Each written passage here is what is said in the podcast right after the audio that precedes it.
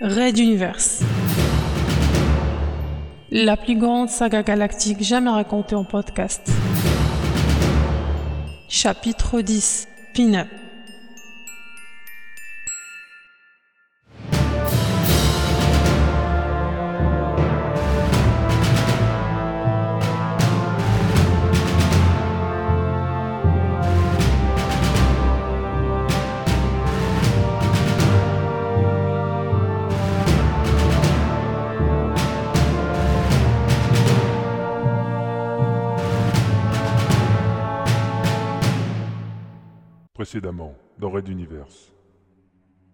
L'Exode, le plus grand mouvement de population de toute l'histoire de l'humanité. Suite à la révolution Castix ayant abattu une royauté multicentenaire devenue corrompue, un nouveau système politique répressif et économiquement libéral se met en place sur la planète Materwan. Les anciens combattants d'hier, révolutionnaires ou royalistes, préfèrent fuir cette dictature en devenir où le contre-amiral Pophéus, avec son armée d'agents secrets mentaux, mène une répression impitoyable contre l'organisation des mutualistes qui a pourtant réussi à capturer son principal lieutenant, Ralato. Sur les sept transporteurs gigantesques de l'Exode, les sociétés se réorganisent autour des appartenances culturelles ou politiques, et les clans se forment jusque dans le Haut Conseil des commandants, instance suprême de l'Exode. Pourtant d'autres dangers guettent ces derniers bribes d'espoir de démocratie et de liberté sociale. Pirates, sondes suicides, ou simplement arnaques en tout genre, comme dans la dernière station spatiale de l'univers connu, Pignata El Grande, ultime étape avant la plus terrifiante des aberrations cosmiques, la passe de Magellan.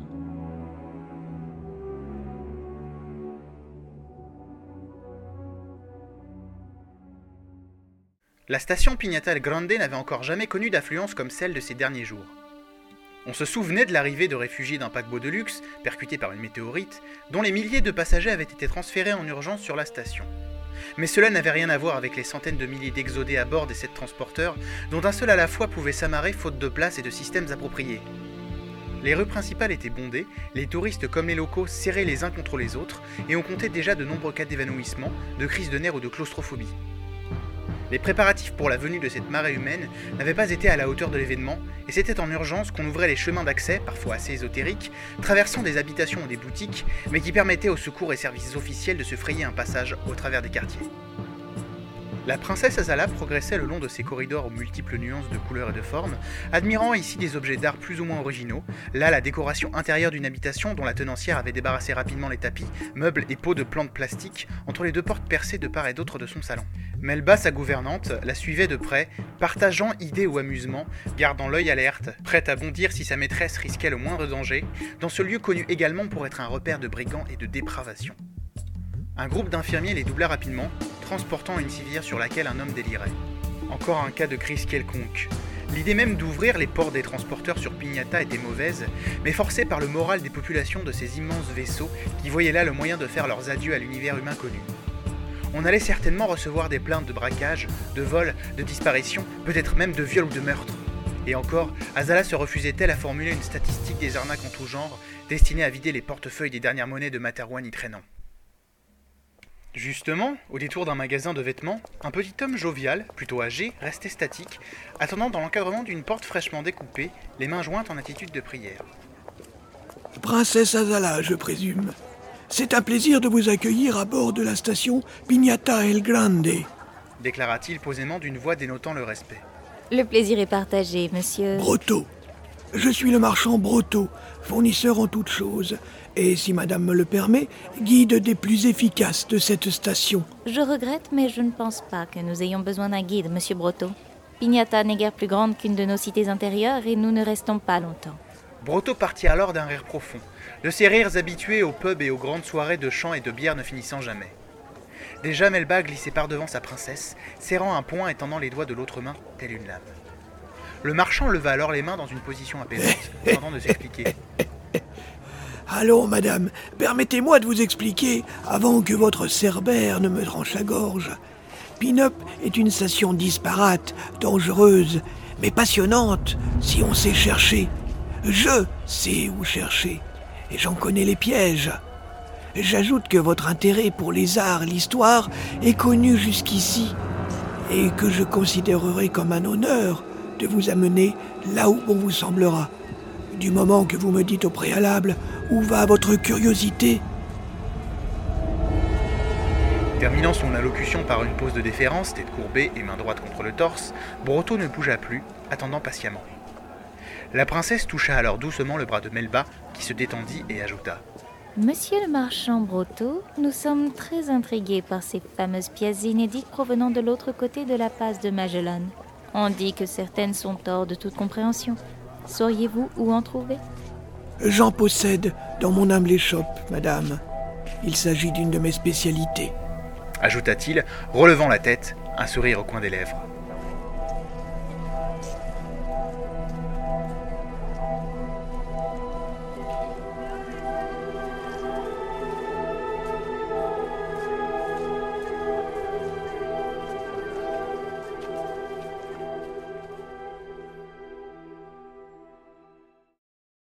Le politicien Junta jonglait entre les chargements de caisses de toutes sortes pour le ravitaillement du transporteur à quai. Il avait pris une navette pour atteindre discrètement la station, répondant à la demande de sa sœur de parcourir les fameux souks de Pinata. Nulle part ailleurs qu'à Pinata, disait le slogan, et cela exerçait sur les foules une attraction irrépressible. Son transporteur ne serait que le quatrième à s'amarrer, et celui de Nawan le cinquième dans la liste. Autant dire que plusieurs jours allaient s'écouler avant leur tour. Et si les commandants de vaisseaux avaient bien un privilège, c'était de pouvoir vaquer quand et où bon leur semblait. De mes souvenirs de reportage, il se trouve dans ce souk des marchandises de la totalité de l'espace connu, et de nombreuses reliques plus ou moins attestées de l'univers au-delà de la passe. Sans vouloir te déranger, je crois savoir que les infrastructures de la station ne sont guère prévues pour tant de monde en même temps. On risque vraiment d'être bousculé. Alors, mon cher frère, tu vas pouvoir me démontrer tes magnifiques aptitudes de débrouillardise en milieu inconnu. Évidemment, j'ai mes sources. Pin-Up ne m'est plus autant inconnu que ça. Et c'est ainsi qu'ils se retrouvèrent au milieu des caissons étanches circulant dans tous les sens, approvisionnant l'exode. Au détour d'une colonne de tubes fluorescents, Junta ouvrit un sas qui donnait sur un couloir froid, semblant s'allonger indéfiniment dans le silence de l'obscurité des entrailles de la station. Ses informateurs lui avaient dit qu'il s'agissait d'un passage spécial pour les contrebandiers. Ressortant directement au cœur de la station, dans les lieux touristiques, des centaines d'échoppes du souk. Prenant une barre à mine, il tapa trois coups le long de la tringle descendante, et après une petite minute de patience, un gros type patibulaire aux gestes brusques, le visage tranché d'une longue cicatrice rougeâtre fit son apparition. Deux, sans aucun changement, jusqu'au souk. Prononça simplement le politicien, entendant un billet de banque. L'autre prit avidement l'argent et, sans même parler, fit demi-tour les mains serrées autour de la rétribution, leur faisant signe de l'autre main d'aller où il voulait. Et voilà, on a un sauf-conduit. Incroyable. Mais comment as-tu Oui, bon. Tes renseignements sont toujours précis et corrects, c'est cela? Exactement, c'est cela. Et nous avons 20 minutes de marche pour y arriver. Leurs pas résonnèrent dans l'obscurité, s'éloignant doucement.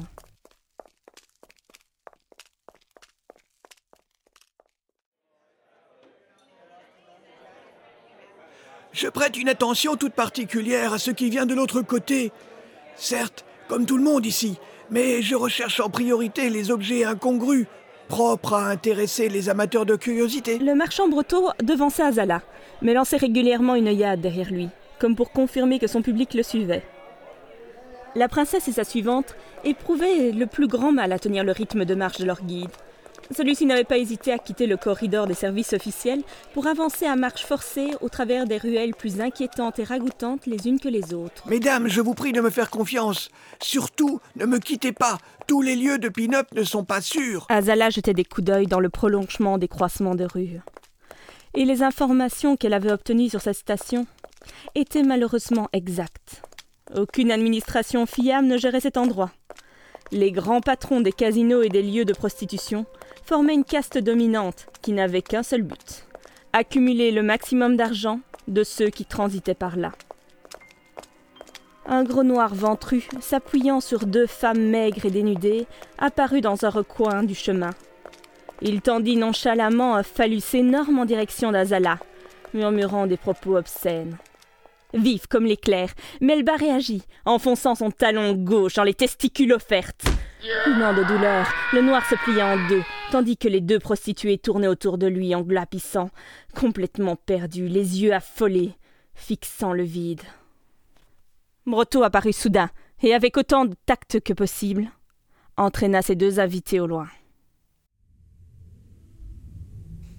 Et là, on est où? En haut d'une petite échelle métallique, Runta donna un coup d'épaule pour déplacer le sas rond au-dessus de lui. Le grincement s'ouvre, puis l'objet se souleva, pour se plaquer immédiatement au sol, faisant naître un juron chez le politicien qui venait de se cogner la tête. Mais qu'est-ce qu'il a, ce sas? Malgré plusieurs essais, il fut évident qu'on ne pouvait le soulever de quelques centimètres plus d'une seconde ou deux. Il y a peut-être quelque chose au-dessus? Mais non, c'est... c'est- Bon sang, mais oui Ouais.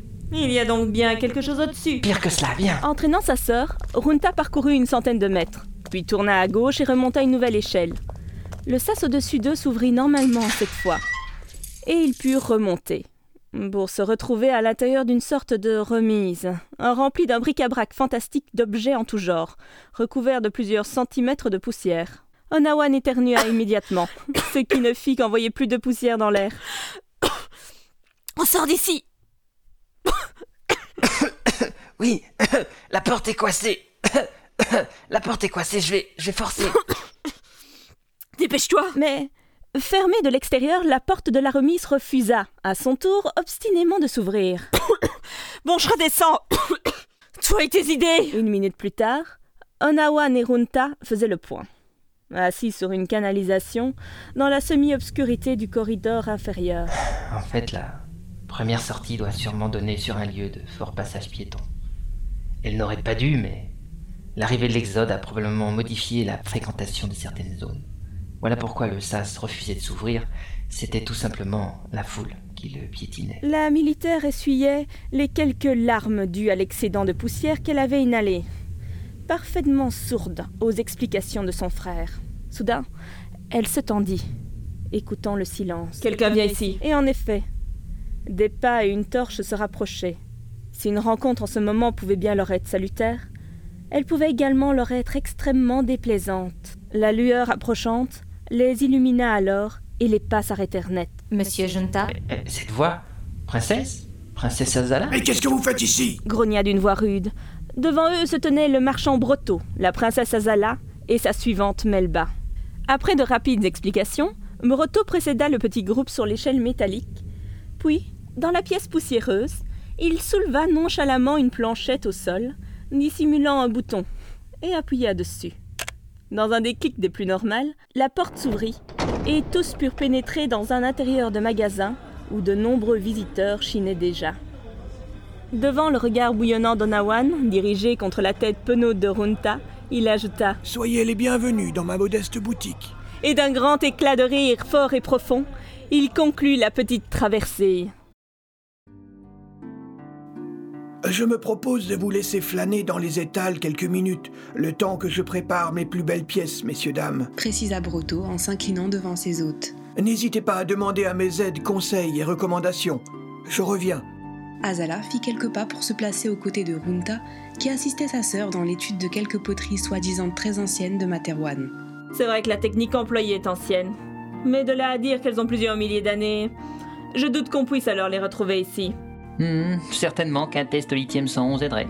Veux-tu que je fasse venir un spécialiste? J'ai monté une petite équipe dans ce domaine récemment sur mon transporteur. vous vous intéressez aux vieilles pierres que l'on trouve en chemin, monsieur Junta? C'est un hobby passionnant que je pratique également. Madame Azala, ce sera un plaisir de partager nos passions communes. Encore faudrait-il qu'il n'y ait pas de quiproquo vis-à-vis de votre commandant. Elle pourrait sortir ses griffes trop vite. La princesse eut un petit sourire et noua ses mains dans son dos, se balançant sur la pointe de ses petits pieds, présentant une moue d'enfant. Oui, je vous comprends, elle était particulièrement de mauvaise humeur ces derniers temps. Je crois savoir que votre réunion des commandants a été mouvementée. Ces informations sont secrètes, princesse. Nous ne pouvons discuter librement là-dessus. Un communiqué officiel a déjà été rendu public. Sèchement, la lieutenant-colonel venait de clore la conversation. Son frère se perdit alors dans la contemplation d'un anneau en métal rouillé. Brotto arriva sur ce fait. Voilà. Je vous remercie de m'avoir attendu. Si vous voulez me suivre, la salle de présentation est prête. Le petit groupe suivit le vieil homme, Melba fermant la marche. Ils pénétrèrent dans un petit réduit masqué du reste des étals par plusieurs rangées de rideaux de soie colorés aux motifs raffinés. Des accroches dorées reflétaient les rayons de lumière tamisés, exaltant de magie le lieu au fur et à mesure qu'ils avançaient. Des odeurs d'encens embaumaient l'atmosphère à la limite de l'entêtant. Vraiment, Brotto avait mis tous les atouts de son côté pour impressionner ses invités. Les derniers rideaux écartés, ils se retrouvèrent dans un salon typé culture brune, avec de grands coussins moelleux, des tapis épais couvrant sol et murs, ainsi qu'une petite table dorée au milieu de laquelle trônait une théière fumante, accompagnée de plusieurs verres. Ses hôtes tout juste installés, il tapa deux fois du pied au sol, et un garçon musclé habillé de cuir au corps huilé fit son entrée de derrière une quelconque issue discrète, portant au-dessus de lui un grand plateau d'or ciselé empli de multiples paquets. S'arrêtant en retrait de la table, il s'accroupit en tailleur à même le tapis du sol et posa le grand plateau sur ses cuisses, puis stoïquement courba la tête et attendit. Un fidèle parmi les fidèles, messieurs, dames. Il s'agit d'Isimel, un jeune garçon sourd et muet que j'ai sauvé d'un vaisseau de secours en flammes quand il n'était qu'un nourrisson. Il est comme mon fils, voyez-vous. Et Brotto caressa doucement la tête du jeune garçon, descendant un peu trop bas dans le creux des épaules, une tendresse pas tout à fait neutre dans le regard. Azala Tika se demanda jusqu'où le vieil homme prenait à cœur son rôle de père. Alors que le marchand servait le thé aux herbes raffinées, il tapa à nouveau du pied et Isimel se réveilla pour déballer le premier objet de sa protection, puis le présenter en offrande, main jointe et tête à nouveau courbée, aux quatre exodés assez gênés par cette apparente soumission. Voici la première pièce de ma collection. Elle provient d'une carrière à plusieurs mois de transition hyperspatiale au-delà de la passe. Il s'agit d'une compression extraordinaire de carbone d'une beauté inouïe. L'objet luisant, d'un noir profond, était veiné de microfilons de diamants lui donnant une sorte de vibration visuelle effectivement très troublante. Étrange minéral à la fois graphique, carbone et pierre précieuse. Mais quelque chose d'autre émanait de lui. Il y a une émanation. Un son mental, monsieur Breton, n'est-ce pas? Commenta Onawan, le regard perdu dans la pierre. Azala ne put retenir un tressaillement. Oui, c'était cela? Comme un murmure résonnant en haut de sa nuque, elle sentait quelque chose. Coup d'œil en coin, la lieutenant-colonel était bien plus sensible aux choses de l'esprit que la moyenne habituelle des soldats. Effectivement, madame, cette pierre extraite de cette carrière aurait des propriétés anthropiques, résonnant psychiquement, mais de manière naturelle. On est encore à la recherche d'applications dans le domaine mental, mais je dois bien vous avouer qu'il existe peu de manteaux capables de nous aider. Passons à la seconde pièce, voulez-vous? Nouveau coup de pied sur le sol, et Isimel rangea le premier paquet dont le son disparut bizarrement alors qu'il l'emballait. Il prit le second objet, le déballa et se replaça en position d'offrande. Une petite statuette, à moitié détériorée par le temps, dont un seul début de bras subsistait encore et dont la tête n'était qu'un ovale un peu trop allongé en comparaison des proportions humaines. Elle est en argile, et elle a été découverte par hasard dans le sol d'une planète inhabitable, à quelques encablures de la passe. La datation au lithium 111 a surpris tout le monde, 7 millions d'années. Le propriétaire l'a perdue, ainsi que sa vie, dans un des bordels proches des quais. Heureusement, des connaissances de votre serviteur n'étaient pas loin et ils m'ont fait parvenir ce petit bijou. 7 millions d'années. C'est impossible, monsieur Brotto. Nos ancêtres n'étaient pas ici à l'époque. Je sais, madame. De même que la planète d'où vient cette relique est proprement invivable pour l'homme. Et pourtant, Monsieur le marchand, le rêve fait bien partie de votre métier, nous en sommes conscients, mais soyez honnête. Vous croyez vraiment que nous achèterions un objet décrit comme tel simplement en vous faisant confiance? Je pense que... Excusez-moi de vous interrompre, princesse, mais je n'ai jamais dit que ces reliques étaient à vendre. Silence. Runta sortit une cigarette et claquant des mains, Brotto fit entrer une servante en tauge qui vint se pencher devant le politicien un briquet à la main pour la lui allumer. Nouveau coup de pied au sol, et Isimel se réanima, emballant l'étrange statuette. Humant sa cigarette, le commandant du transporteur numéro 4 se laissa couler en arrière dans les profondeurs du coussin moelleux, les yeux dans le décolleté généreux de la servante qui restait postée devant lui, les yeux envoûtants. Qu'est-ce que c'est que ça, monsieur Brotto Un morceau de métal noir? Oui, princesse. Un élément d'un ensemble de restes trouvés contre une montagne près de la nébuleuse glacée, à deux semaines de transition de l'autre côté de la passe. Vous noterez son aspect mat, ses nervures régulières, comme usinées sous la surface.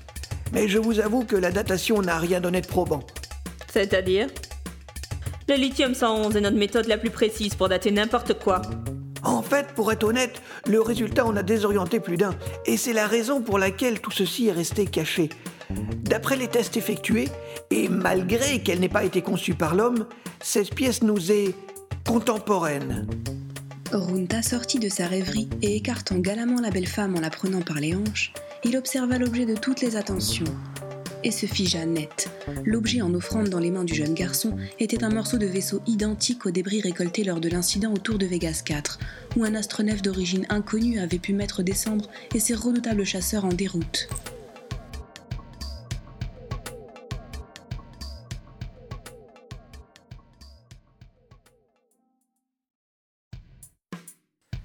Mais alors, si rien n'est à vendre, monsieur Brotto, pourquoi donc nous faites-vous toutes ces présentations? Je continue de penser que tout a un prix et que le vôtre serait peut-être le mien pour ce morceau de métal. Insista Runta. Mais d'un geste, le marchand confirma sa réponse. Monsieur Runta, je peux parfaitement comprendre que vous vouliez récupérer cette pièce si intrigante, mais je me permets de vous rappeler que ces marchandises n'ont pour moi qu'une seule et unique valeur, la symbolique qui fait vibrer le collectionneur que je suis. Vous êtes bien le premier marchand que je connaisse qui refuse de vendre quelque chose. Madame, vous ne connaissez sans doute pas beaucoup les marchands de pin-up. Nous sommes une caste à part. Oui, bien sûr, venant de Materwan, vous ne comprenez pas. Hmm. Tenez, prenez cette pièce justement. Elle m'a été donnée par un autre marchand qui aurait tout fait pour la vendre à prix d'or à toute personne cherchant des traces de civilisation extraterrestre. Et pourtant non, il me l'a offert. Car il y a longtemps, pour une autre affaire de ce genre, je l'avais sorti d'affaires autour d'une histoire de cargaison volée. Ce marchand tenait lui-même cet objet d'un groupe d'aventuriers, sans foi ni loi. Nous parlerons de pirates si vous voulez, et qui avaient égorgé toute une famille pour récupérer cet artefact. Mais un soir, complètement sous dans un pub, ils se sont entretués, et le dernier porteur de ce trophée est mort dans les bras de mon ami. Brotto prit l'objet et le regarda pensivement, le tournant dans ses mains. Ici, nous pouvons mourir aussi vite que nous pouvons devenir riches. Et je sais que c'est peut-être étonnant de votre point de vue, mais certaines choses non pécuniaires peuvent avoir plus d'importance que l'argent. Le cadeau d'un ami, par exemple. Il le tendit à Runta pour que celui-ci le voie de plus près. Celui-ci tourna à son tour l'objet dans ses mains, touchant la surface mate et irisée d'où transparaissaient des circuits imprimés lui courant tout le long. Léger comme une plume, robuste comme le titane, aucun doute n'était possible. Il s'agissait du même matériau que ceux récoltés autour de Vegas 4. Si l'on prêtait foi aux allégations du marchand, l'astronef d'où provenait ce reste s'était craché contre une montagne, peut-être suite à une avarie. Et s'il s'agissait du même engin? La faculté de réaliser des micro-transitions était proprement stupéfiante, mais jusqu'à quelle distance? Ici, il s'agissait de plusieurs milliards d'années-lumière. Prenant un air aussi détaché que possible, le politicien enchaîna en direction de sa sœur. À ton avis, un objet trouvé, puis une famille égorgée, puis un groupe de pirates qui s'entretuent, et enfin un marchand le rapportant sur Pignata, et le donnant à Monsieur Brotto qui réalise une datation. Combien de temps pour tout cela? Plusieurs mois au minimum. Plusieurs années, messieurs, dames, en fait. J'ai cet objet en ma possession depuis un an, et il avait été découvert une année plus tôt, d'après les recoupements d'informations. Deux ans, hein Hum, Bien. Existe la théorie du même astronef que celui rencontré sur Vegas 4. Donc la pire des théories se dessinait. Un nombre élevé de chasseurs autotransitionnels, furtifs, extrêmement maniables et bien armés. Était-ce lui ou la température de la pièce montait-elle? Et si l'on poussait plus loin? Un usinage aussi pointu, une conception et une technologie aussi en avance, pourquoi s'arrêter aux chasseurs? Des croisseurs de guerre de cette matière, des armadas de vaisseaux de la taille des transporteurs prêts à la bataille de la sueur coulait le long de son épine dorsale. Tu ouvres de grands yeux, tu transpires devant ce bout de métal. Ça va? Interrogea sa sœur, un soupçon d'inquiétude dans la voix. Mince, Azala était à côté et observait tout. La princesse était une redoutable observatrice et aucun détail ne lui échappait. Euh, oui, oui, oui, je me demande si je ne suis pas encore sous le charme de la pierre mentale de tout à l'heure. Reposant l'objet dans les mains toujours offertes d'Isimel, Runta reprit sa cigarette et la termina très vite, s'en faisant allumer une autre par la servante blonde au décolleté plongeant, dont les charmes étaient désormais parfaitement inopérants sur le commandant. Et donc, Brotto, rien à vendre? Bon, eh bien, c'est un peu comme une séance de cinéma que vous nous avez proposée, un plein de rêves? Pas tout à fait, monsieur le commandant. Et il tapa du pied trois fois. Le jeune homme à la peau huilée déplaça le grand plateau doré au sol et se redressa, tenant toujours le morceau de métal dans la main.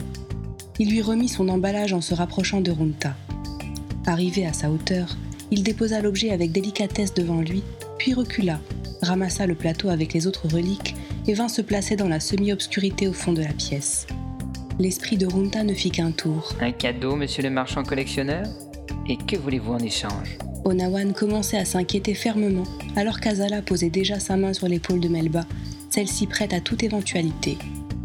Le vieux marchand se racla la gorge et avala une gorgée de thé chaud. Il fit tourner le verre dans sa paume, observant le liquide ambré évoluer en rond, puis déclara Une place, à bord de l'Exode. Pour moi et pour Isimel, monsieur. Laissez-nous partir avec vous.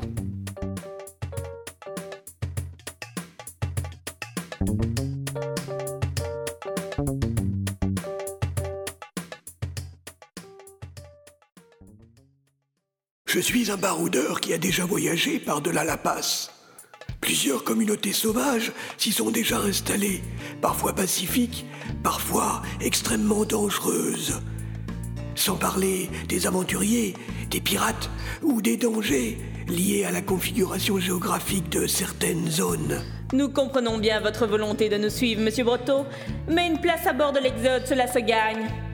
Ce n'est pas ouvert à tout le monde. Comprenez bien que nous garantissons à notre population des ressources durant tout le voyage. Cela ne pourrait se faire si nous acceptions de récupérer tous les migrants de la galaxie. Des ressources, madame. Mais il y en a de l'autre côté. Et je connais plusieurs planètes recouvertes d'eau, les zones où se trouvent les mines officieuses de lithium et certaines fabriques de pain synthétique de la meilleure qualité. De l'eau? Des planètes aquatiques? Peut-on y vivre? Hélas, princesse, les conditions d'existence y sont trop difficiles. Et l'eau ne s'y trouve que sous forme de glace. Mais bon, qui sait? Je pourrais vous y emmener faire un tour. Runta patientait, laissant sa sœur et la princesse faire la conversation et débitant la pelote du marchand Brotteau. Même si l'on considère qu'une partie de ces allégations était fausse, l'élément du fuselage d'un astronef extraterrestre dans les mains du politicien était la preuve indéniable de l'absolu inconnu vers lequel se dirigeait l'Exode tout entière. Pour lui, rien que ce morceau de métal usiné remboursait le coût somme toute modeste comparé aux centaines de milliers de passagers de l'embarquement de Brotteau et de son serviteur. Je peux vous prendre sur mon transporteur, monsieur le marchand, ainsi que votre garçon. Cela vous satisfait-il? Monsieur Junta, c'est un grand honneur que vous me faites. Cependant, certaines affinités, si je puis me permettre, m'inclineraient à demander une place à bord du transporteur de Madame la princesse Azala. Madame, je serais votre obligé si vous pouviez accepter de supporter ma présence et m'offrir votre protection. Une petite lumière rouge s'alluma dans l'esprit de la princesse. L'exemple typique d'une demande sortie du contexte, sans raison apparente. Elle jeta un coup d'œil à Melba. La suivante restait impassible en attente. Brotto attendait également, ainsi que Runta et sa sœur. Le vieil homme, debout devant eux, ne semblait pas avoir tant de raisons de quitter cette place. Était-il recherché? Voulait-il fuir quelques parrains de la mafia ou d'anciens amis pirates? Obtenir une reconnaissance sociale dans la future société d'Antares 4 Que pensait-il obtenir en suivant l'Exode? Et pourquoi le transporteur d'Azala? Le marchand se proposait de les aider, de mettre ses connaissances au service de tous, et le transporteur numéro 7 allait se retrouver en tête de pont parmi les premiers à traverser la passe de Magellan. Sur l'oreiller, Ben Cana ne lui cachait pas grand-chose du déroulement des conseils des commandants, malgré le secret entourant ces réunions. Les intentions floues du marchand contre ses connaissances bien utiles quand on est en première ligne. C'est d'accord, monsieur Brotteau. Je vous donne un sauf-conduit pour mon transporteur. Je m'arrangerai avec la commandant pour vous trouver un coin de chambre et un poste à bord.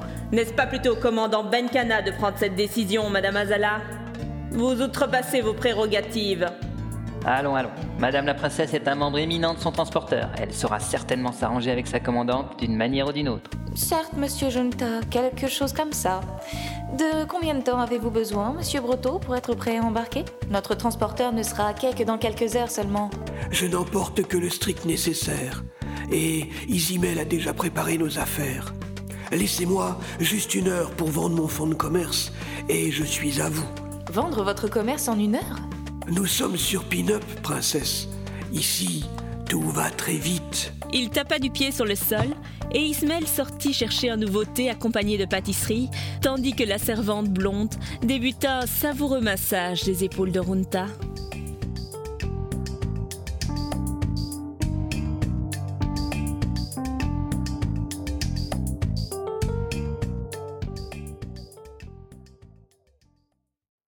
Phil caressait distraitement Vivagel, son chat roux qui le suivait fidèlement depuis quelques années, legs de sa première épouse.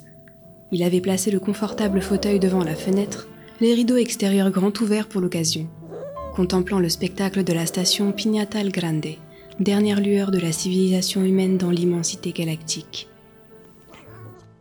Le chat ronronnait doucement, profitant de ces moments si rares où son maître pouvait lui servir de canapé chaud et moelleux sans partir à l'aventure on ne sait où, loin de lui. Adenor se faisait couler une douche de l'autre côté du spacieux appartement. On pouvait entendre l'eau jaillir du pommeau, et Phil l'imaginait glisser sur la peau de sa bien-aimée, longeant sa poitrine si généreuse, ses hanches musclées et ses cuisses sans fin. Cela faisait maintenant plus d'une semaine qu'ils étaient maintenus en résidence surveillée dans ce luxueux endroit. La princesse Azala le leur avait tout simplement prêté, déménageant au préalable quelques effets personnels des plus immédiats. Elle et sa suivante résidaient maintenant chez Benkana directement. Cela ne faisait qu'officialiser leur relation, mais apparemment les deux femmes n'en avaient cure. Cinq soldats en armes gardaient en permanence l'entrée extérieure avec un roulement de quelques heures. On avait bien vérifié qu'aucun instrument contondant ou tranchant ne traînait, et que rien ne pouvant être utilisé comme une arme ou un projectile ne se trouvait à portée d'Adenor. Il avait même dû retrouver les commandes manuelles de la télévision. C'est dire une bien belle cage, oui mais après. Qu'est-ce que Benkana allait faire d'eux? Le transporteur numéro 7 était le premier à se ravitailler à la station Pignatal Grande. Du coup, il tournait avec elle autour de son axe central, fixé suffisamment proche pour qu'on puisse apercevoir les exodés se bousculant dans les rues si étroites, avides de découvertes et de plaisir dans ce lieu à la réputation si sulfureuse. Les chaînes d'information ne donnaient que peu de retours de ce qui se passait dehors, mais Phil écoutait chaque flash d'information avidement, ou encore questionnait les stewards leur apportant les plateaux repas. Le reste du temps, quand Adenor et lui ne faisaient pas l'amour aussi bruyamment que possible, on se venge comme on peut de ses géoliers, il regardait des vidéos. Adenor s'exerçait à entretenir sa musculature, et Phil restait assis là, devant la fenêtre à caresser Vivagel devant le spectacle extérieur. Le chat fut justement le premier à réagir et sauta des genoux de son maître pour venir s'asseoir à quelques pas de la porte d'entrée, droit et fier. La clé tourna alors dans la serrure et la poignée s'abaissa, laissant la porte s'ouvrir sur ses gonds. La commandant Aurora Benkana entra dans l'appartement, seule, et stoppa devant le chat qui l'accueillit d'un miaulement amusé. D'un signe de tête, elle ordonna à ses hommes de refermer à clé derrière elle et resta debout, attendant la venue des occupants des lieux. Phil se releva brusquement, ne sachant que dire, marchant doucement vers l'officier supérieur mais restant cependant à une respectueuse distance. Vous? Benkana le toisa de haut en bas, puis porta son attention sur le chat assis devant elle, qui lui offrait des yeux envoûtants. Oui, lieutenant Good. Je viens vous annoncer les décisions prises à votre encontre par le Conseil des commandants de l'Exode. Votre compagne, Madame Kerishi, peut-elle nous rejoindre? Je suis là, commandant. Les cheveux encore humides, Adenor apparut à l'angle de la pièce donnant sur la salle de bain, enveloppé dans un peignoir chaud, lissant pourtant parfaitement ses formes. Une mèche rebelle tomba de son front, séparant son visage entre ses deux sourcils froncés, le regard entièrement focalisé sur la commandant, son ennemi juré. Celle-ci la toisa à son tour, puis se tournant vers Phil. Vous allez être transféré comme prisonnier à bord du transporteur numéro 3, où vous serez libéré et intégré pour prendre part à la suite du voyage de l'Exode. Le colonel Arlington a accepté de vous prendre à son bord et vous enverra un émissaire à votre arrivée.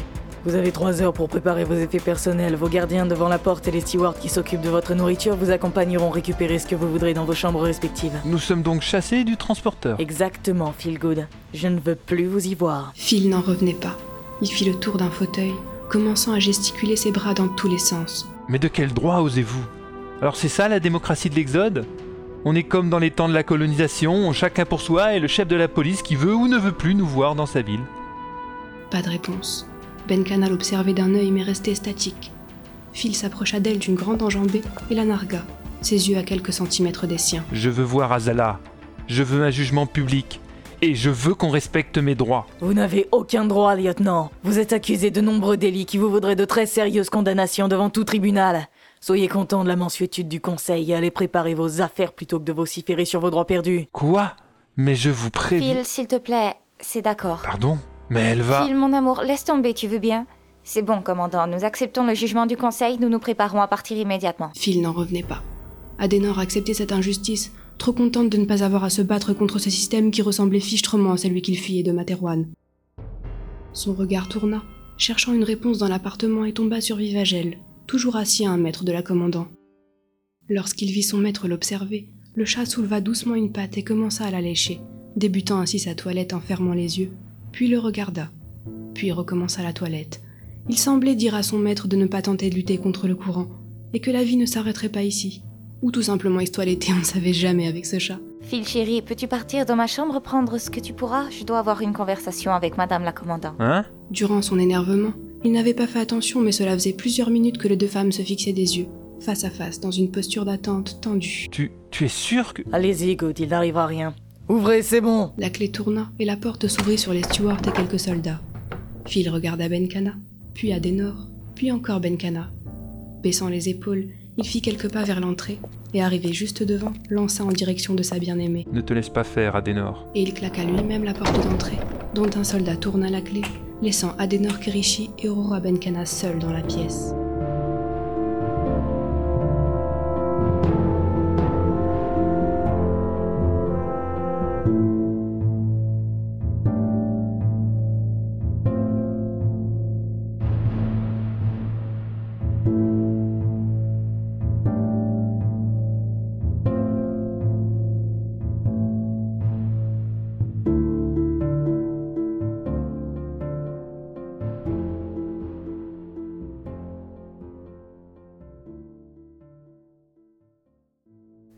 Face à face, deux femmes au caractère trempé par des années de combat, dont les yeux ont vu ce que d'autres ne sauraient voir.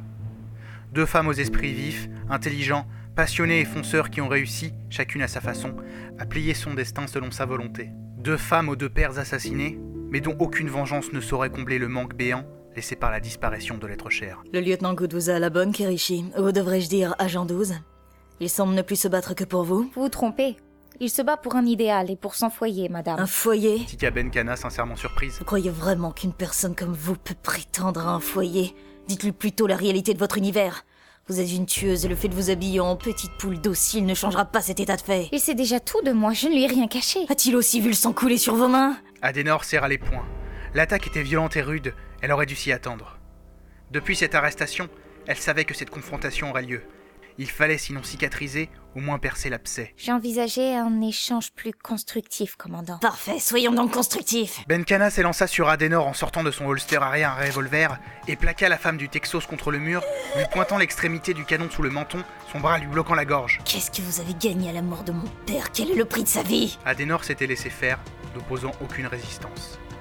Les bras laissés ballants, elle tentait de respirer malgré l'avant-bras de Benkana lui comprimant la trachée. La ceinture en coton céda et son peignoir s'ouvrit, révélant des parties de son intimité si appréciées par son amant. J'ai voulu sauver mon père, c'est tout. Les paupières de la commandant se firent deux fentes mortelles, elle appuyait encore plus. Je connais cette fable, elle était dans mes rapports. Il n'avait aucun moyen de vous obliger à le faire. Pire, vous pouvez très bien aller sauver vous-même, c'est ce que vous avez fait ensuite. C'est. C'est Phil qui m'a sauvé. Moi, je serais mort dans la forteresse Mon père avait été tué bien avant même que je n'exécute le vôtre. Benkana serra encore, à la limite de l'étouffement, et frappa d'un coup sec du genou le bas-ventre de la victime. Puis elle la lâcha. Celle-ci se plia en deux sur le sol, alors que la commandant se jetait à nouveau sur elle, la retournant brutalement sur le dos, écrasant le torse et les seins nus de sa Rangers, pointant bras tendu son arme sur le visage rouge de la jeune femme dénudée, le peignoir grand ouvert, comme offerte à la sentence ultime. Seuls ses yeux restaient emplis d'une vie sans fin, d'une volonté d'exister quitte à expier ses péchés passés en suffoquant durant des heures.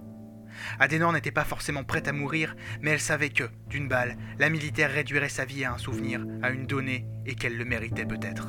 Cependant, il y avait son fil, celui pour lequel elle voulait vivre. Me tuer ne me le ramènera pas. Faites-le si ça peut vous soulager, mais je ne pourrai jamais changer ce qui a été morte comme vivante. Au moins, je pourrais savoir qu'il a été vengé de son assassin. C'est la différence entre nous, Dame Benkana. Vous tuez pour vous venger. Moi, j'ai tué pour en sauver un autre. La commandant se figea. Azala lui avait déjà affirmé que si la compassion ne résolvait pas tout, la haine et la violence ne résolvaient rien. Elle n'était que stérilité. Cette nuit-là, les deux femmes étaient restées en froid. Les yeux grands ouverts, elle changea d'appui, retirant la pression sur les poumons de la femme à ses pieds, la laissant inspirer une grande bouffée d'air. Adenor porta ses mains sur la chaussure de cuir qui l'écrasait.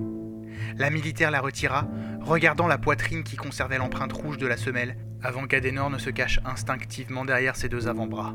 Aurora Benkana, tenant toujours la jeune femme en joue, regarda sa peau laiteuse, semblant découvrir soudain la nudité de sa victime et son propre rôle de persécutrice. Elle recula encore d'un pas, puis d'un autre, puis un troisième, butant contre un fauteuil, et lentement se laissa s'asseoir dessus. Adenor Kerichi ferma son peignoir, serra la ceinture et reprit appui sur le sol, se redressant posément, mais ne lâchant pas la militaire du regard. Elle se passa une main dans les cheveux, tira le col sur son cou, tentant de se redonner une contenance malgré la douleur tenace sur sa poitrine. L'autre posa l'arme sur ses cuisses, relâcha ses épaules et, laissant tomber sa tête devant elle, observa le sol. Les deux femmes étaient de nouveau à quelques pas de distance, de nouveau face à face, mais cette fois-ci, l'atmosphère n'était plus à la haine brutale. Comment était-il à l'instant de sa mort Adenor souleva un sourcil, la question la plus difficile qu'elle redoutait. Il était digne, et il est tombé calmement, comme s'il s'endormait. Un petit silence, puis... J'ai cru voir mon propre père mourir quand le vôtre a disparu de ma lunette. Prononça-t-elle, les yeux s'embuant de larmes tandis que de petites étincelles luisantes s'arrachaient au visage de Benkana, s'étalant sur le tapis à ses pieds. Deux femmes, au caractère trempé par des années de combat. Deux femmes au destin se mélangeant, s'opposant, se percutant. Deux femmes, face à face.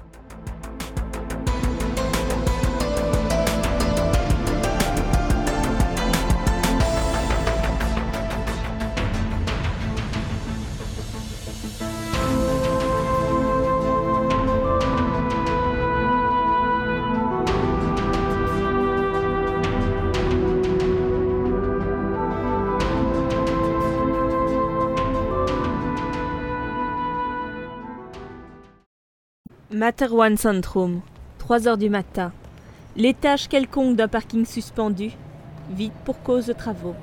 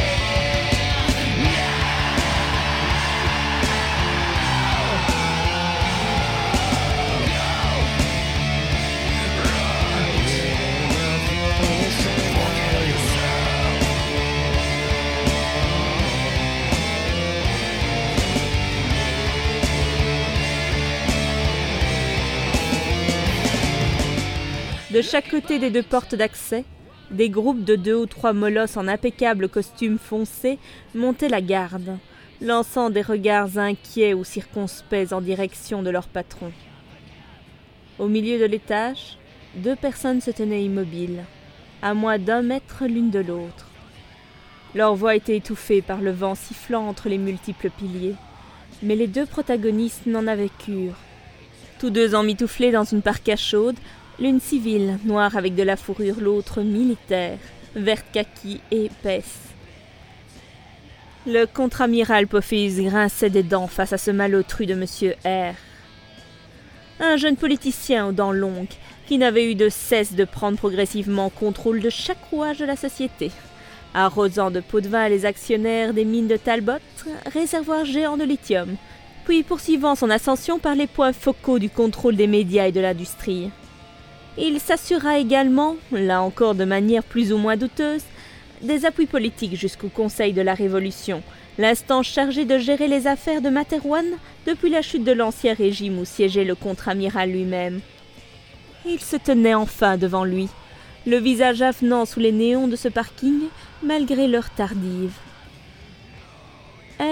Était un homme de taille moyenne, plutôt jeune, la peau blanchâtre, le visage fin, les cheveux gominés en arrière, une petite barbiche lui donnant une touche intellectuelle. Étrangement, ses yeux étaient bien trop noirs pour être naturels. Était-il sous l'influence d'une drogue quelconque? Je suis satisfait que vous soyez venu. J'espère pouvoir trouver avec vous un arrangement qui nous mettra à l'abri de malheureux nouveaux accidents futurs. Bonsoir également, contre-amiral.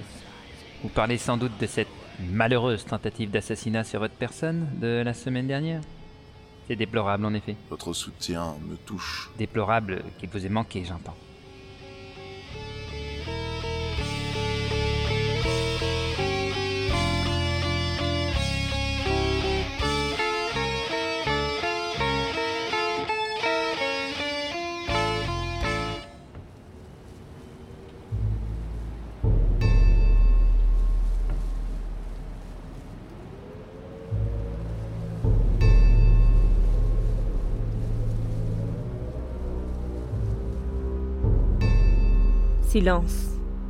Un sifflement de vent traversa le parking, poussant les extrémités des parkas qui ondulèrent dans l'indifférence totale de leur porteur.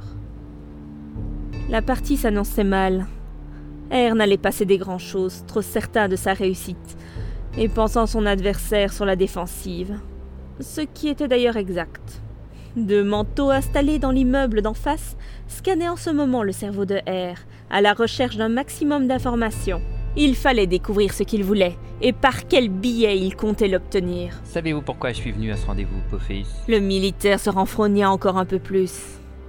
Mais pourquoi ne lui mettait-il pas une balle dans la tête maintenant? Par esprit d'initiative Bonne répartie, amiral, mais non, ce n'est pas exactement ça. Je voulais voir de mes yeux l'homme qui va mobiliser tous mes moyens dans les prochaines semaines. Je vous propose un marché, allez-vous-en, quittez Materwan, disparaissez, et je vous laisserai vivre avec l'argent dissimulé dans vos coffres. Nouveau vent sifflant. Un vieux journal roula au loin, s'accrocha à une balustrade quelques instants, puis s'envola porté par l'air de la nuit vers le néant. Et vous me voyez vraiment lâcher ainsi Vous semblez oublier à qui vous avez affaire, Herr. Oh non, amiral, je vous connais mieux que vous ne le pensez. Un vieux pédophile ayant retourné trop sa veste pour croire à quelque idéal que ce soit. Un arriviste ayant la haute main sur la force armée la plus puissante de la planète, les manteaux.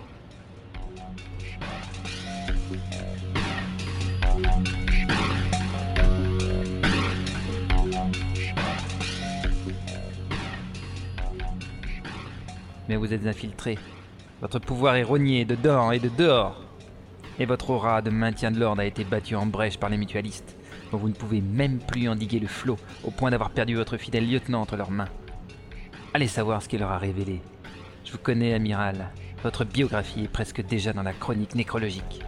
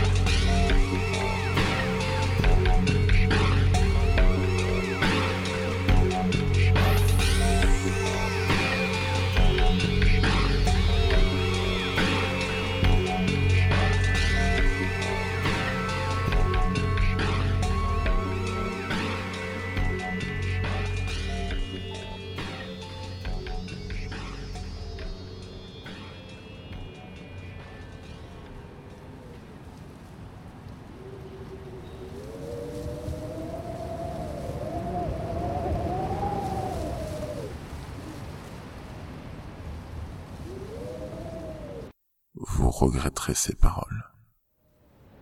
Bien sûr, amiral, bien sûr. Réfléchissez à mon offre, vous avez une semaine. Passez ce délai, je lâche les chiens contre vous. Et ceci dit, le politicien tourna les talons et se dirigea tranquillement vers sa sortie, agitant négligemment sa main gantée et baguée en un salut blasé à destination de Pophéus. Celui-ci écumait de rage. La guerre était officielle cette fois, et tous les coups seraient permis.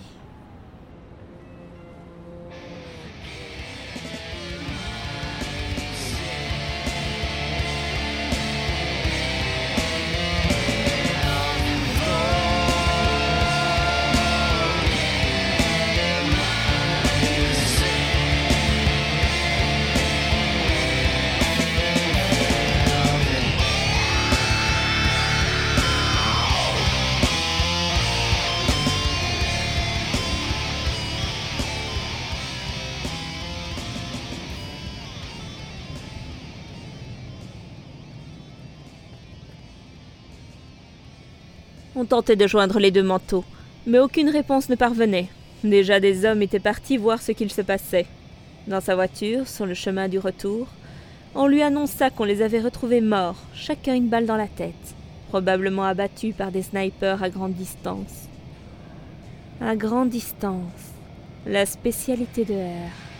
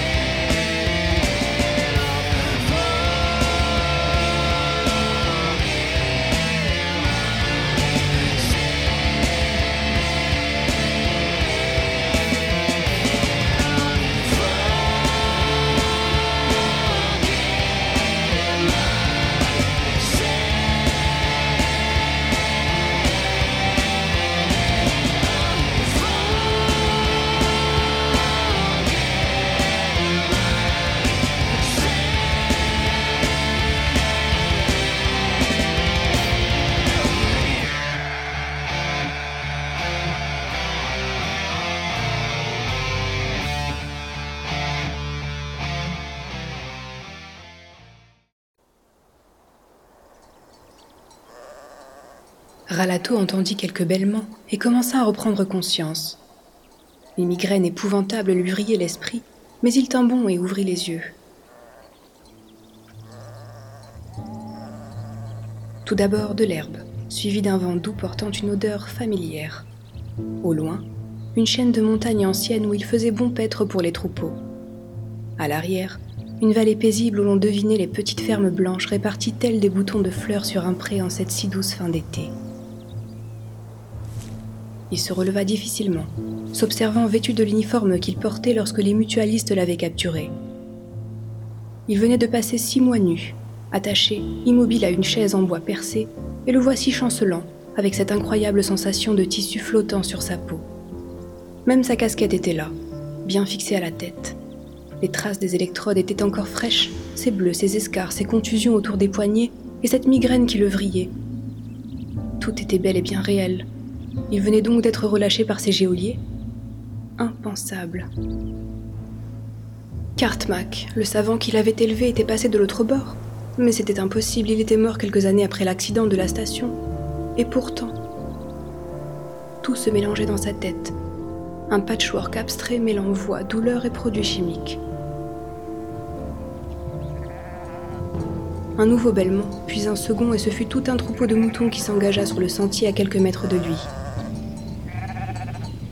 Ralato, encore sous le choc, voulut reculer d'un pas, mais sa jambe ne put le soutenir et il tomba en arrière, s'affalant dans l'herbe. Sa tête lui tournait, la lumière du soleil était trop vive et ses jambes étaient encore trop faibles pour le porter longtemps. Il regarda passer le troupeau.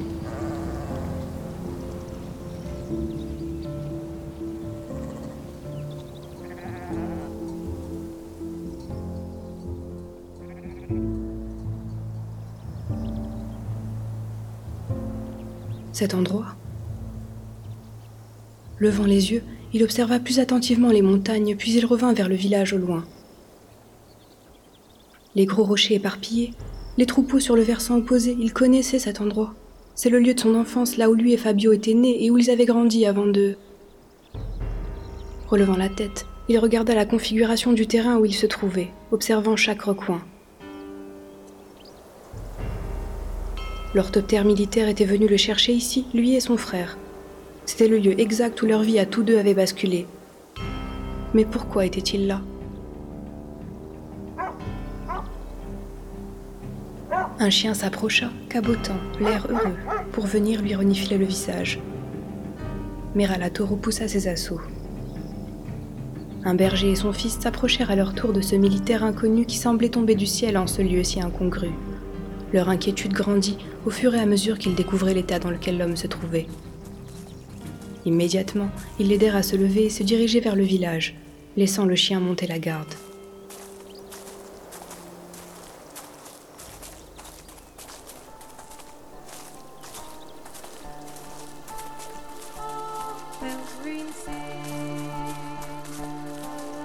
Plus porté que soutenu, Ralato regarda le clocher et les masures de pierre s'approcher lentement. Nous sommes à quelques milliers de kilomètres de Materwan Centrum, sur le versant nord de la chaîne des Amalaches, près du village de Vazerberg, là d'où est originaire la famille Ouli depuis des dizaines de générations. Le choc avait été trop fort, la lumière trop crue. Il s'évanouit.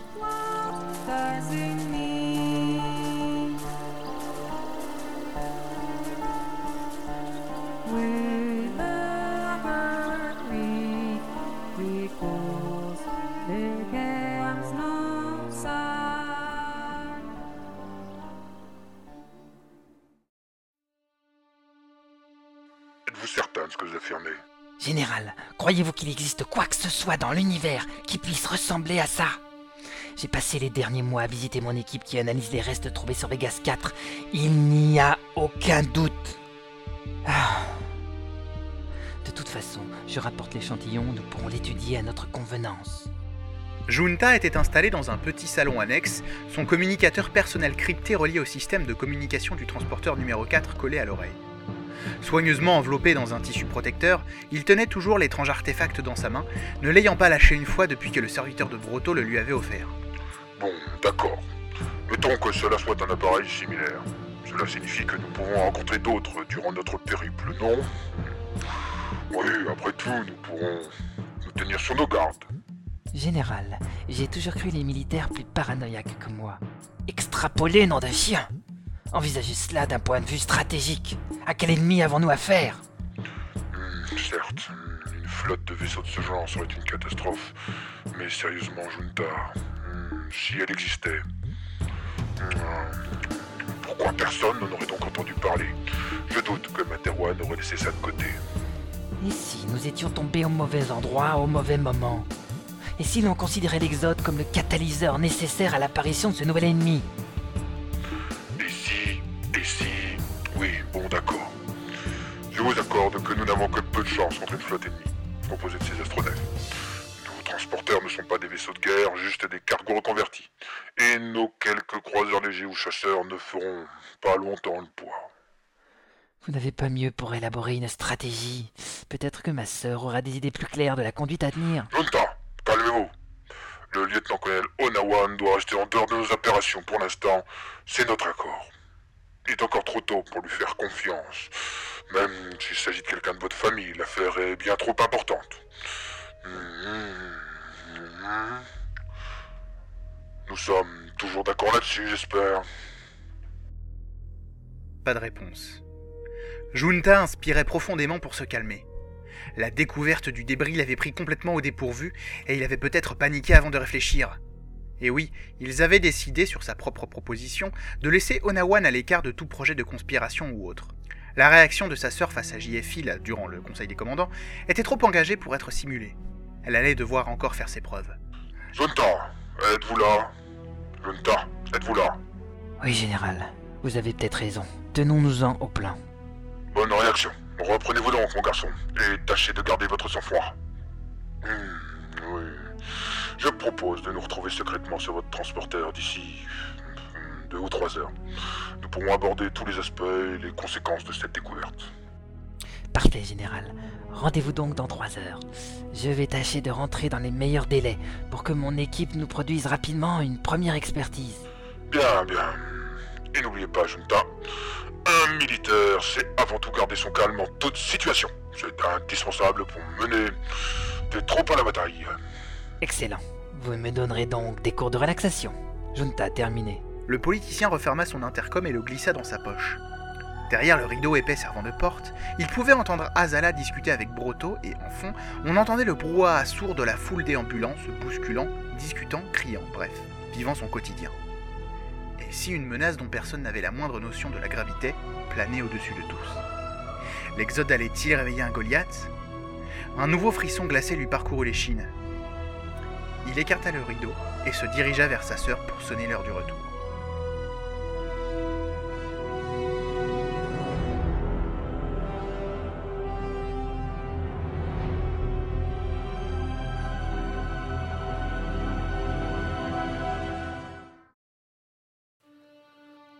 Non, madame, ils sont partis de leur côté.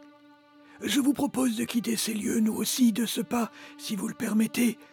Je ne suis qu'un vieil homme qui, dans ce cas précis, préfère aller de l'avant sans se retourner, de peur que son cœur ne se serre par trop fortement. Répondit Brotto à la princesse qui se demandait où, était passé le couple Runta Onawan. Elle s'était éloignée quelques minutes avec Melba pour flâner dans le quartier sous les conseils du marchand, et avait, de fait, découvert quelques perles, comme une ancienne carte de Materwan, encore imprimée à l'encre, d'une époque lointaine où toutes les zones ne semblaient pas encore colonisées. Plus étonnant, le blason royal n'y était pas imprimé, et cela attestait d'une ancienneté certaine. Au moins, conserverait-elle cela sous la main, tandis que Runta s'était littéralement envolée, égoïstement, avec son artefact. Et sa sœur également. Quelle famille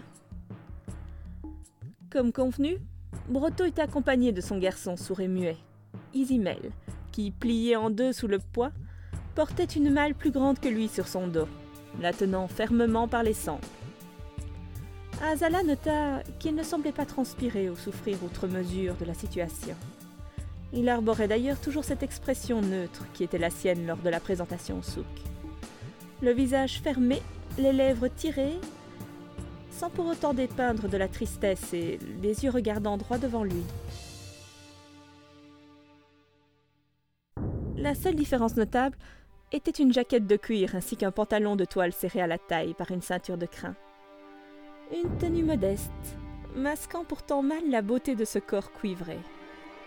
Brotto n'arrêtait d'ailleurs pas de jeter vers son boy des regards paternels, lui tapotant sur l'épaule lançant des signes destinés à l'encourager. Étrange relation s'il en était. Les rues défilaient. L'afflux continuel d'exotés du transporteur numéro 7 semblait avoir diminué, et il était désormais possible de progresser le long de la station sans faire appel au laissez-passer spécial donnant accès à ces fameux passages intra-résidentiels, réservé aux officiels et aux services de secours. Les grandes avenues, sans être vides, étaient donc praticables, et Brotto y allait de ses anecdotes, tentant sans doute de tromper sa propre mélancolie. C'est ici, voyez-vous, dans ce bâtiment, que ma première grosse vente eut lieu. Il s'agissait de revendre 30 tonnes de métal concassé à un armateur nomade. Une sacrée négociation, à l'époque, je vendais tout. Mais maintenant, je suis rangé. Et là, je me souviens d'une rencontre surprenante avec un conseiller aux affaires antiques du roi, votre père. C'était il y a longtemps. Une belle femme avec qui j'avais pu disserter toute une très longue soirée lors d'un cocktail en son honneur. Une personne d'une rare culture, voyez-vous. C'était un vrai moment de vie intellectuelle. Et là, permettez-moi de raconter cette anecdote croustillante. Les quais où appontait le transporteur étaient enfin en vue. Le petit groupe progressa le long des zones réservées aux fret pour s'arrêter aux entrées réservées aux passagers. Bien évidemment, Azala n'eut pas à décliner son identité. Elle connaissait très bien ses gardes. Et Melba, lors de ses moments de détente, s'entraînait au close combat avec eux, pour leur malheur.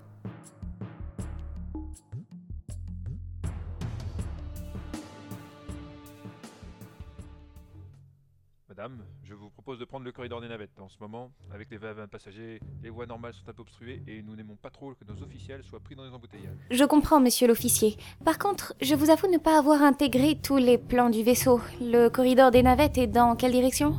Je vous assigne quelqu'un pour vous guider. Euh, toi là-bas. Un jeune homme au teint pâle se présenta aussitôt. Oui, sergent Tu vas accompagner Madame la Princesse et ses hôtes jusqu'à leur quartier. Prends le corridor des navettes et reviens après, compris? L'autre acquiesça, l'air encore un peu plus pâle, et il s'empressa d'ouvrir la voie au petit convoi. Derrière Azala, le marchand et son garçon suivaient docilement. Le vieil homme était intimidé par les dimensions du vaisseau et de ses espaces intérieurs et semblait avoir oublié toutes ses anecdotes, tandis qu'Isimel progressait silencieusement. Melba fermait la marche, légèrement moins contractée qu'à l'extérieur, mais il ne fallait pas s'y tromper. La servante d'Azala n'était jamais déconcentrée. Le corridor des navettes s'étendait devant eux, une fois passé un énorme sas de décompression. Voilà, madame, nous allons poursuivre le long de ce passage, puis ensuite nous tournerons à. Le jeune homme se figea soudain dans un strict garde-à-vous. Commandant Benkana, mes respects. Azala vit surgir alors plusieurs gardes armés, suivis d'Aurora, de Philgood et Adenor Kirishi, et d'encore quelques autres gardes armés ainsi que des stewards porteurs de valises. Tiens, Azala. Alors, cette petite virée sur Pignata, c'était comment Instructive, je te raconterai. Observant mieux le petit groupe, elle s'avança vers Philgood. Phil? Bonjour mon bon ami, comment vas-tu? Les deux amis se prirent la main comme d'habitude et se firent la bise. Très bien, princesse. Vous connaissez Adenor, ma compagne, je pense? Oui, bien sûr, nous nous sommes croisés lors de votre emménagement dans mes appartements, mais que faites-vous donc ici? La phrase, teintée d'une menace sous-jacente, n'était pas destinée à Phil ou à sa petite amie, ni aux gardes ou aux porteurs. Elle visait la grande femme droite, debout à côté d'elle, la chef de tout ceci. Disons qu'on nous chasse, tout simplement. Je pensais que vous étiez au courant. Étonnamment, non, je ne le suis pas. Nous appliquons la résolution du Conseil des commandants. Les deux prisonniers doivent être transférés vers le transporteur numéro 3 et pris en charge par l'équipe du colonel Arlington. Rien que de très légal, comme tu vois. Azala ne se retourna même pas. Observant attentivement Adenor, la femme portait fièrement toute sa dignité, malgré la situation et les marques sur son cou ou sa mâchoire, qui ne laissaient pas de place au doute. La princesse prononça la suite la rage au cœur. Et le traitement des prisonniers, commandant Benkana, n'implique-t-il pas le respect de leurs opinions et de leur intégrité physique?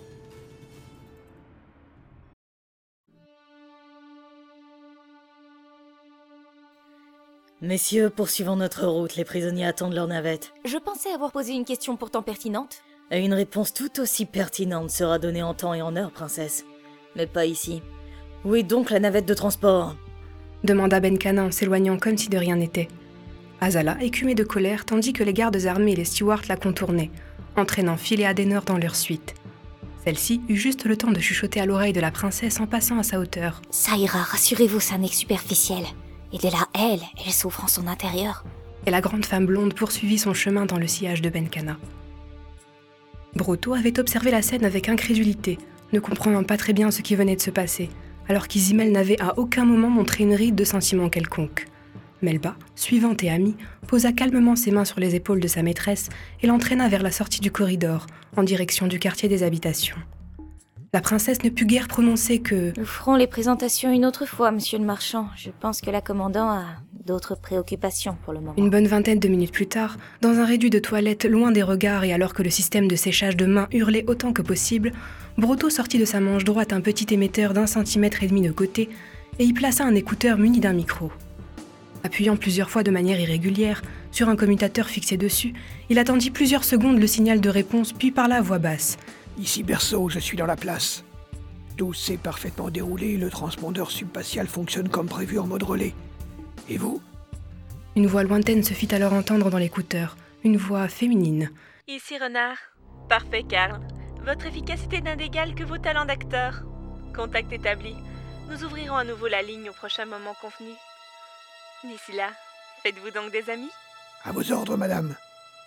Et lorsque la fête commencera, j'espère que nous serons nombreux de votre côté également.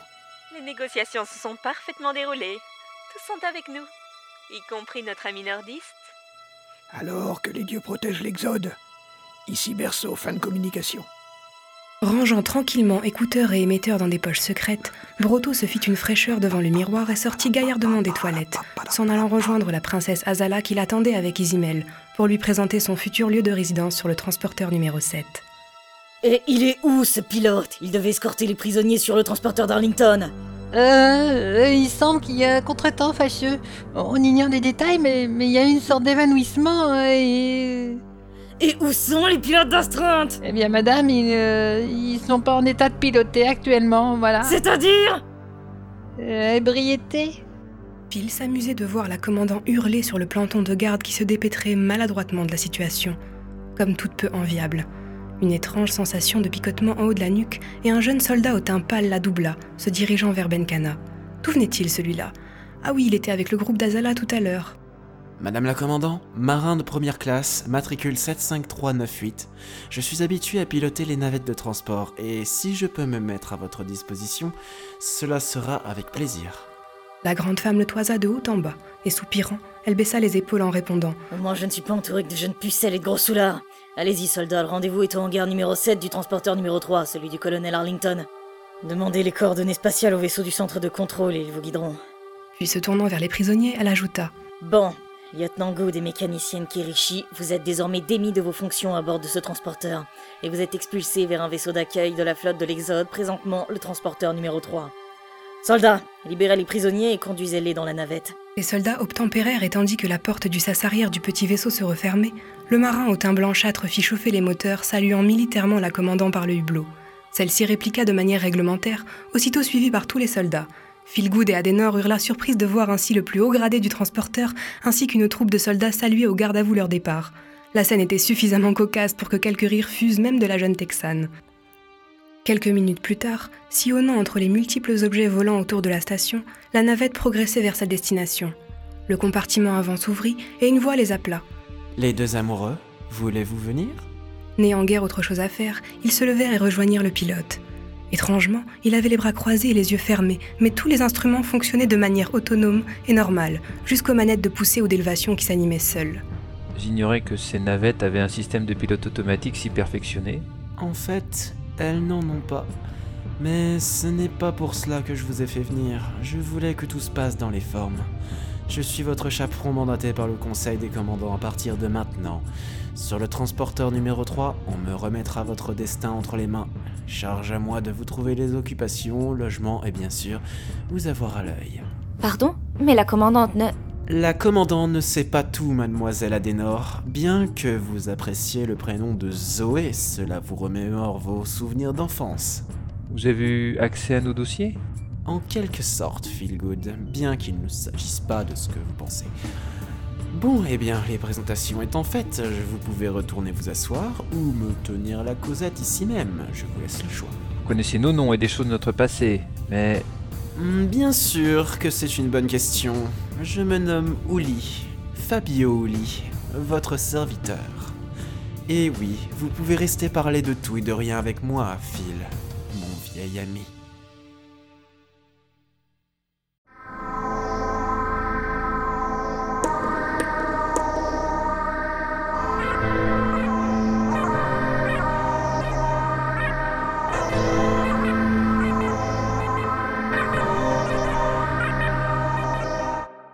Raid d'univers. À suivre.